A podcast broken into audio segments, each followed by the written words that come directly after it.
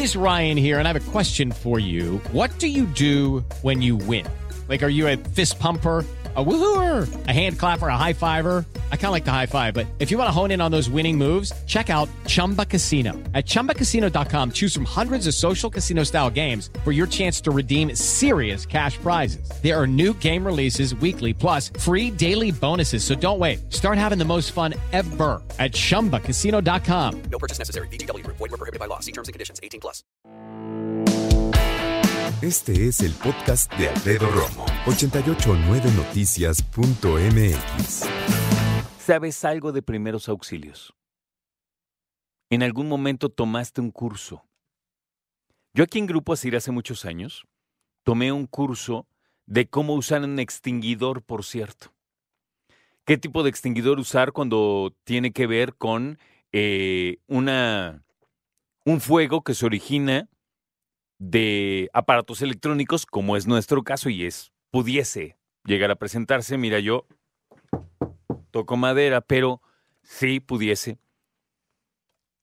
Yo tomé uno de primeros auxilios cuando trabajaba en la universidad donde estudié. Hace, es más, como 23 años, ¿no? Y nos enseñaron a cómo tomar el pulso, cómo saber, qué denso, pero cómo saber si alguien está vivo o no, precisamente checándole el pulso del cuello. Eh, y cómo dar respiración boca a boca, lo cual fue todo un evento porque antes no existían los maniquís, ¿no? Entonces tenías que practicar con una persona. Y fue algo incómodo porque pusieran tus compañeros y compañeras de trabajo, entonces como que eh, la manera en que usas las manos y cómo primes el, el, el pecho, ¿no? En el esternón, pues no es una cosa sencilla. Eh, y dar la respiración de boca a boca, pues para qué te cuento, que era todavía más complicado, ¿no?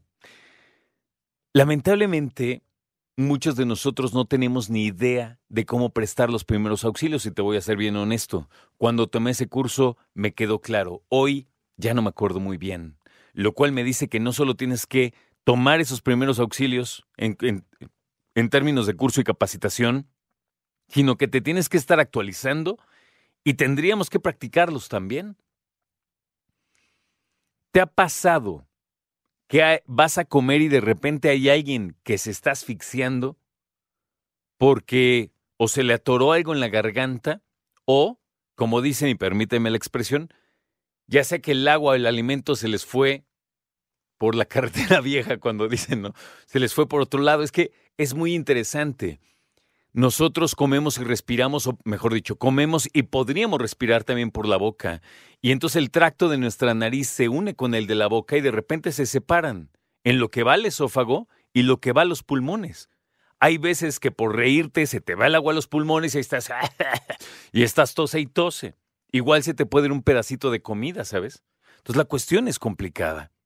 Hemos visto cómo alguien llega por atrás y los oprime, pero ¿a qué altura del pecho hay que oprimir? ¿Porque es el pecho o es en la altura del esófago en donde se unen las costillas? En fin, tenemos que saber qué hacer. Te voy a decir otra, no te me preocupes, es un mero ejemplo. Pero también los niños, nuestros hijos. Si por andar en el relajo, jijiji, jajaja, se les atora algo en la, boca o jugando con, con algo, sí es una bronca. Y tenemos que estar a la altura. Porque de repente, clásico, que todo el mundo grita, un doctor, pues sí, sí hay, qué bueno. Pero ¿y si no? Y es el médico que hay, es un dentista. O un doctor en historia, me explico, o sea, pues sí tenemos que saber qué hacer. ¿Y qué sería lo básico? Tú sabrías qué hacer. Como yo el otro día, que mi esposa se abrió la rodilla. ¿Cómo juzgas si necesitas una puntada y cómo ¿Cómo aguantas ahí la sangre? ¿Cómo evitas que siga saliendo? Si es una situación, no te me preocupes, ahorita es teórico, por eso es importante que hablemos al respecto. Escucha a Alfredo Romo donde quieras, cuando quieras. El podcast de Alfredo Romo en 889noticias.mx.